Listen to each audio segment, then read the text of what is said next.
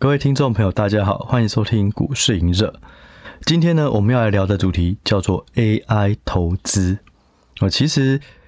AI 这个东西在以前我就有聊过。哎，我用了 ChatGPT，然后有一些很震撼的一些反思跟结果。然后其实从那时候到现在，有看到更多的 AI 应用，甚至应用在投资，所以我就很想要聊这个主题。其实这个的一个导火线哦，就是说为什么要想要聊这个主题，是因为最近我去诚品哦，大家应该知道这个新义诚品准备要关门了。那关门前有很多这个优惠啊、折扣啊，要清仓嘛，然后我们就进去看书。那我就发现一本书哦，我觉得这个东西啊，这个就啊，我先讲这本书叫做好像最强 AI 投资。我想说啊，这本书写这么耸动，感觉也是。就是可能只是为了这个蹭热度而出的，我就去翻，而且我翻一翻，我发现哇，里面其实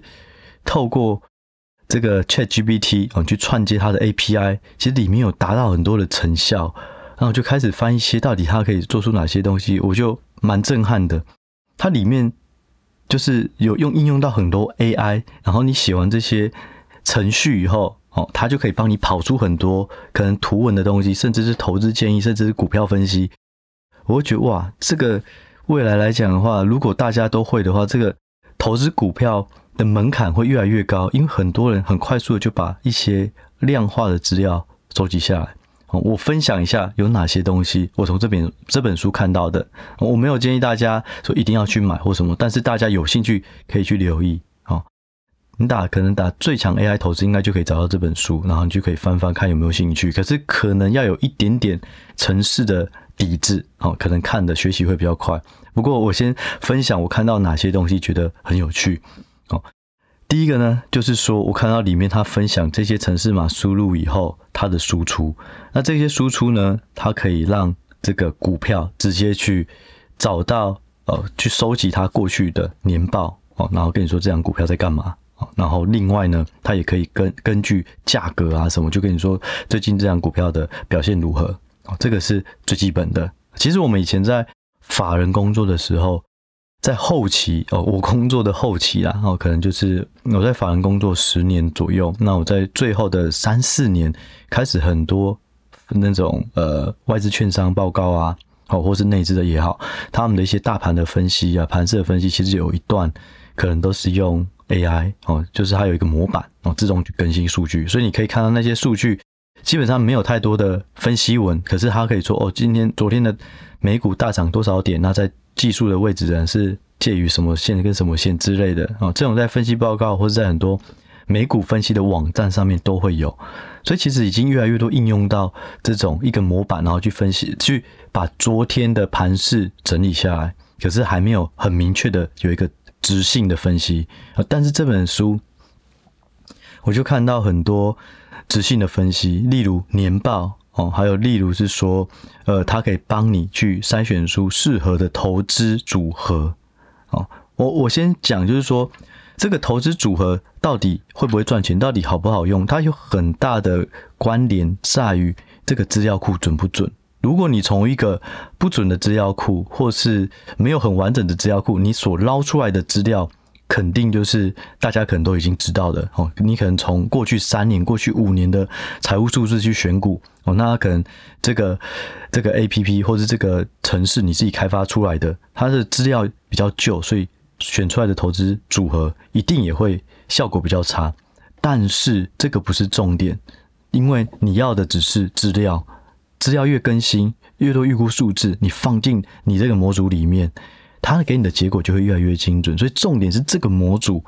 如果你可以自己开发，那就可以省很多时间。甚至这本书里面我还看到，它有利用一些爬虫的方式去爬文哦，然后去帮你分析哦，透过 AI 去分析报告。我简单看一下它的资料，应该是透过 Line 跟 Discard 的机器人哦，所以。透过这些资讯，可是如果是透过这些资讯，你不是用最新的资料库预估哦去做的话，你的资料可能不一定正确性都是非常精确的哦，因为你的来源可能是 Line 啊或者 Discord 这种东西哦，那这些可能会充斥不同的言论。但是呢，如果有心人士他开发了他他组了一个团队，然后他开发这个这个城市 AI 的选股城市和 AI 的投资城市，他去付费可能一年八十万九十万，用 Bloomberg 最新的资料库去跑，诶，那效果可能就不同了。那这群人以后他只要不断的去 try and error 哦，把自己的这一套模组写得更好，选股出来更精准，诶，那他基本上就赢了很多很多人了。而且这件事情是因为 Open AI。它有很多的 API 已经开始可以套用了，所以就让我很震惊，就是说没想到这件事情这么快就发生。我再分享一个，我就是说我之前的这个 APP 里面会有 VIP 的群组，也就是说订阅 APP 的人在里面聊投资的东西啊，或者是分享自己的投资看法，或者是问跟 APP 相关的问题哦。不过大部分大家都在聊心法，聊一些投资的东西比较多。那在之前呢，有一个人就分享。哦，因为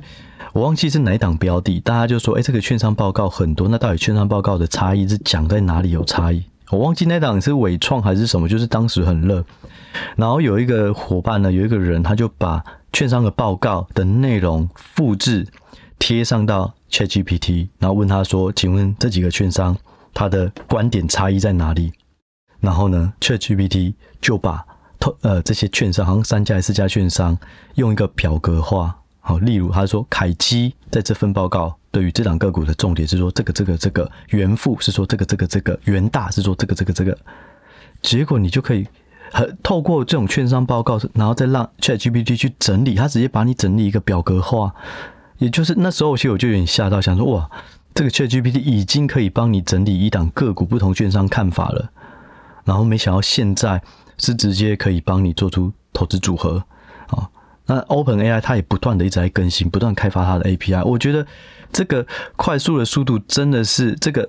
应该不能说快速的速度，应该说这个翻新或者这个能力 AI 能力强化的速度，真的是比想象还要再快的太多了哦。所以我觉得这也是这一集我很想分享的东西。另外呢，在 AI 的应用，我也看到非常多的东西，例如哦，最近哦，我老婆就说。我没想到这个 IG 的账号用这个 AI，它也居然有很多人在追踪诶，我说是吗？我然后我就看了一下，发现诶真的，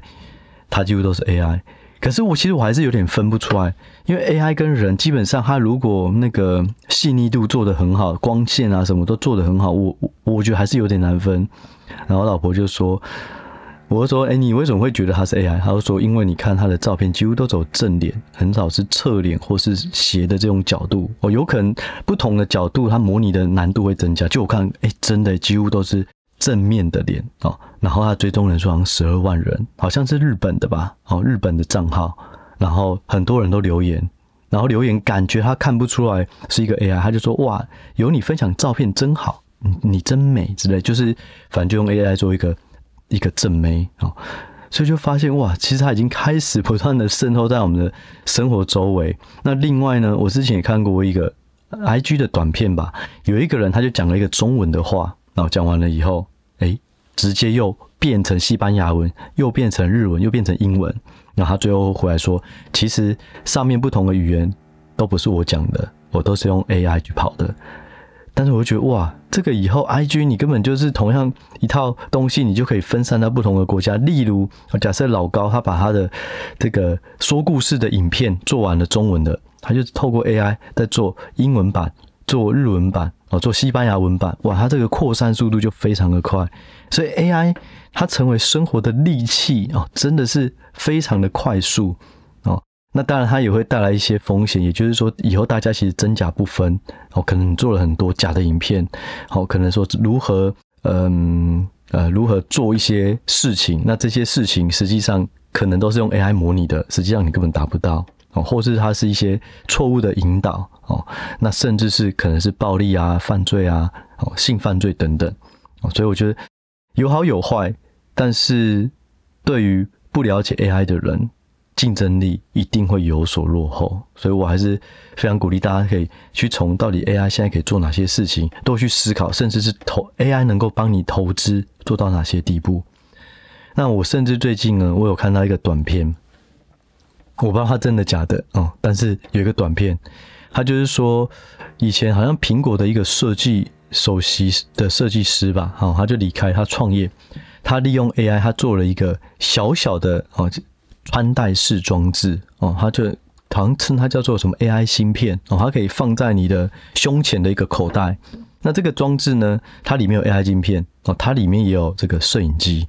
那它的帮助就是帮助你解决生活的大小事，例如哦，你不知道前面那个水果是什么，你就拿到胸前，然后他看一下，他就跟你说哦，这个是火龙果。那火龙果呢，它的特色是什么什么什么什么？或是你在生活上遇到了任何的一些问题，它都可以马上用 AI 的方式帮你解决，甚至是可能翻译语言，或者是医疗相关的东西、疾病相关的东西，然后就发现说哇，AI 马上透过穿戴式装置放在身上。哎，结果你就可以解决很多身边周围的问题，因为其实，在我们身边一定有很多不懂的东西，我们必须过去都要问别人。那后来网络时代，我们可能就问 Google。可是如果有一个 AI 随时都跟你讲这些东西，你就解活解决了生活很多的问题了。那所以我就觉得这个东西真的是很快就会颠覆这个世界啊！而且那个那个芯片它也反映，就是说这个 ChatGPT 如果结合语音助理。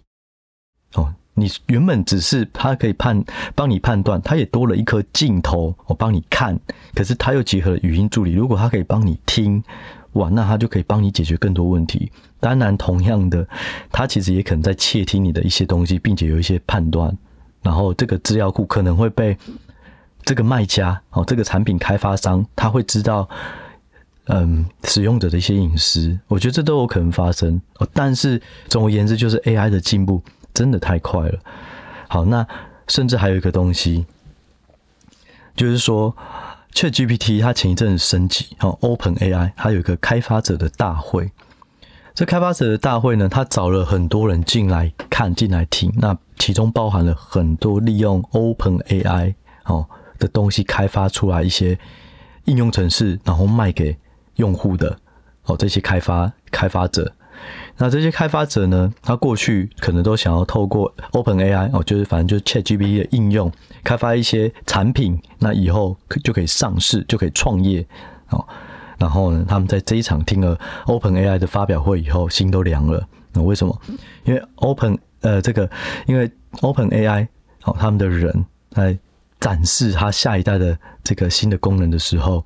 他就用口语就说：“哎，我们现在想要做一个功能，这个功能呢，可能要怎样？”他就一些描述，哦，讲了两三分钟以后，也就发现 ChatGPT 自己把刚刚这个这个演讲人他所讲的功能完成了，也就是说，这些。本原本赖以为生哦，用开发 ChatGPT 去开发一些小程式卖给别人，想要创业，这群这群人心就凉了，因为他发现你用口语讲出来的东西，ChatGPT 已经帮你写好这个程式了，然后这个程式就可以直接跑了。也就是说，这个门槛。以后都降到一般人，你只要想到一个东西，你就请 ChatGPT 帮你写完，我就结束了。当然，这个展示一定，它可能事先有 say 好哦，可能就是这个东西，这个 A 这些 API 都是完整的哦。但是随着时间过去，这件事情一定可以达到。所以以后就是说，当你能够结合 AI 哦，不管是做投资，不管是创新开发一些新的产品，AI 都可以帮你大大节省中间的开发成本。甚至减少你涉及这些领域中间的复杂过程。哦，我们要做投资，中间有很多判断。哦，假设我要选趋势，可是我不会选股怎么办？我就把相关的个股丢进去，然后问他，然后把最新的资料都丢进去喂他，把预估资料丢进去喂他，然后甚至也请他爬虫去看最近的新闻，然后他就给我一个分析报告，我就省去中间很多的能力不足或者时间不足的问题，我就可以直达终点。当然，这个。最重要的一步是它中间的判断是否正确，因为现在其实你就 ChatGPT 来讲的话，其实它答题可能六成都是对的，可是可能还是有三成到四成都没有那么精准。但是这种东西 AI 都是可以训练的，他们也不断在训练。其实它现在从 OpenAI 大火到现在，可能也才两三年，但它进步的如此之快，更不用说在两三年再给他两三年，哦，它可能。他的判断逻辑、他的资料库、他的回答的精准度也会有显著的提升哦，所以我觉得这东西是大家未来一定要去理解的。你不一定是你不一定是说一定要开发出来很强的，因为这个开发可能还是跟先天条件有关哦。你必须要有一些层次的底子，那你也知道投资要怎么做量化哦。但是如果你知道 AI 能够做到什么，你可能就可以把自己的投资做得更简单，做得更深入，让达到 AI 没有办法达到的东西。例如，我举例。例如我们刚刚讲的都是基本面哦，AI 可以针对基本面哦，也可以技好，也可以针对技术面。可是如果你把基本面研究得更透彻，你再把技术面研究的包含起来又更透彻，甚至再加上筹码面哦，你有这些东西，那你身为一个其他的这个 AI 投资的开发者，他可能要开发出 AI 呃，开发基本面的选股就很难了，再加上技术面的判断，再加上筹码面的判断，就会越来越难。AI 它能够把很多东西都标准化，这个是我们效率所不及的。它就很像自动化流水线哦，以前都流水线前一一条产线可能三十个工人、五十个工人，结果你用了自动化的机器，有啪啪啪啪啪啪，哦，它一条线就取代了可能三五十个人。那他们就是做标准化的动作，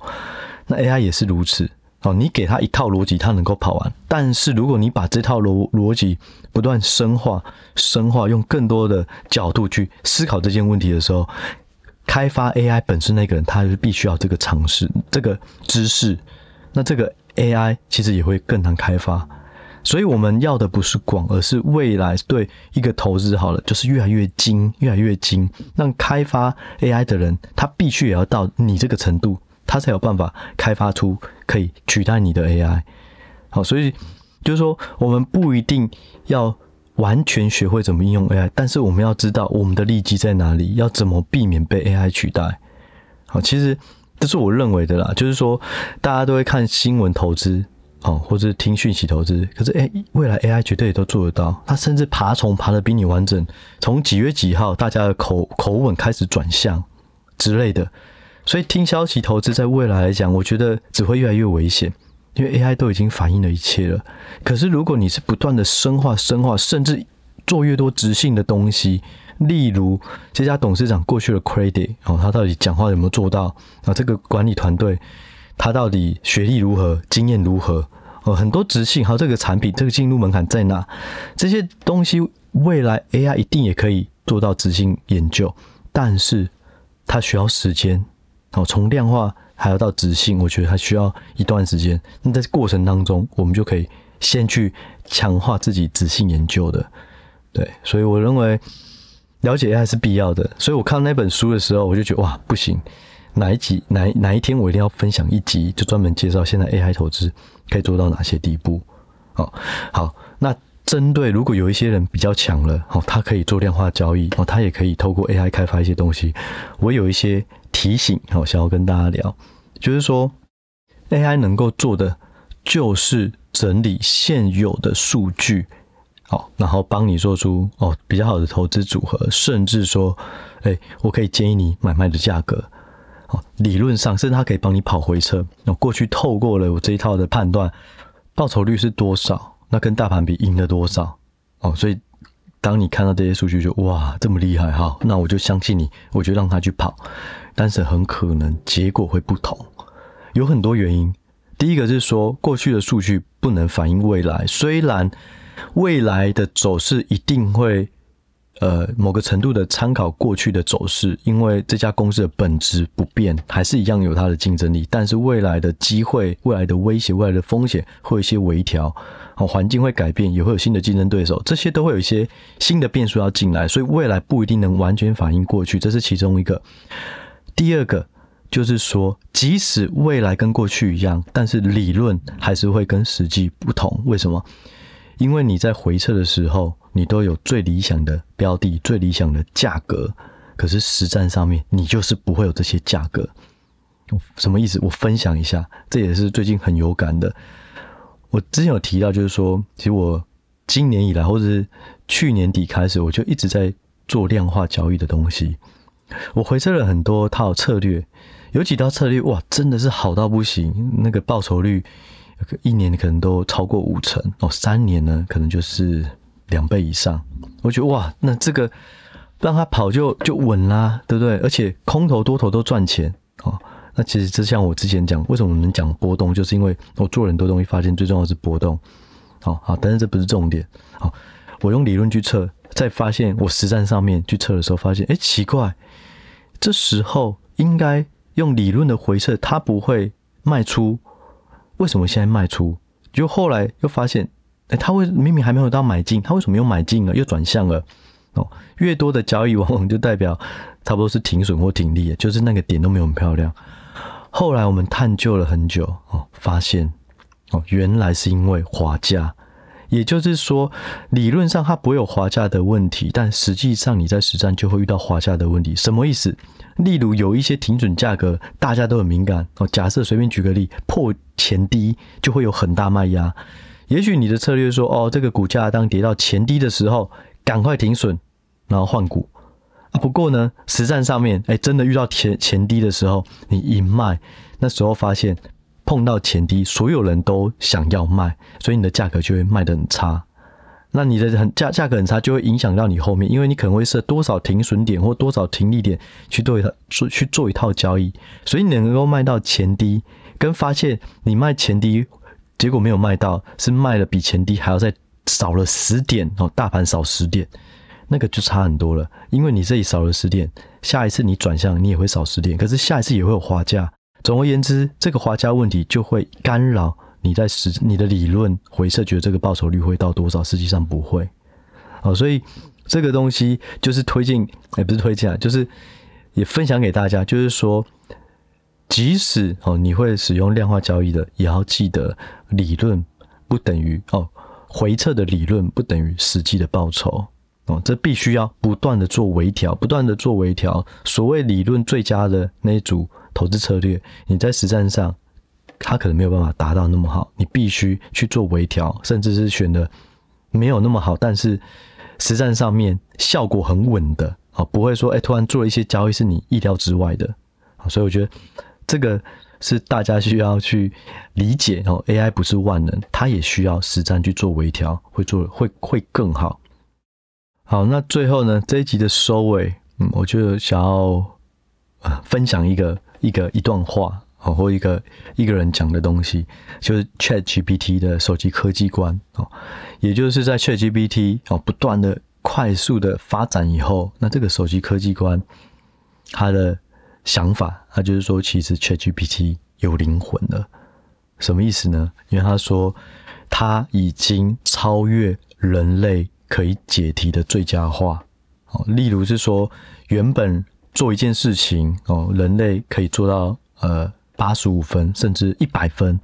但是没想到 AI 尝试了人类没有办法、没有试过的东西，甚至理论上觉得不可能能够做到的东西，他用他的方式创造了一套方法，结果他做到了一百二十分哦。例如是这样，所以他就说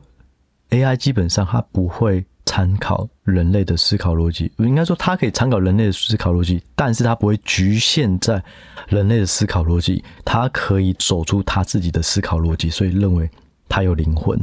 哦。